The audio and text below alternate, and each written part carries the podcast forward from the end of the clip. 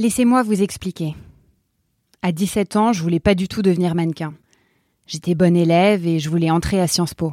Enfin, mes parents voulaient que j'entre à Sciences Po. Parce que moi, je voulais devenir actrice. Le problème, c'est que j'ai pas été acceptée et que mon mec m'a larguée au même moment. Quand un mec qui bossait pour une grande agence de mannequins m'a dit que j'étais la prochaine Claudia Schiffer, bah, je me suis d'abord dit qu'il se foutait de ma gueule, évidemment. Et puis, je me suis dit que c'était peut-être pas une si mauvaise idée que d'essayer de lui ressembler. À Claudia Schiffer. Et c'est comme ça que tout a commencé. Je m'appelle Victoire d'Auxerre. J'ai 29 ans. Je suis comédienne, auteure et étudiante en psychologie.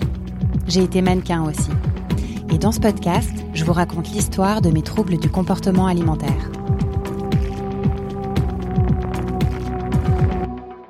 Vous écoutez Mon corps ce poids, une mini-série produite par Mademoiselle.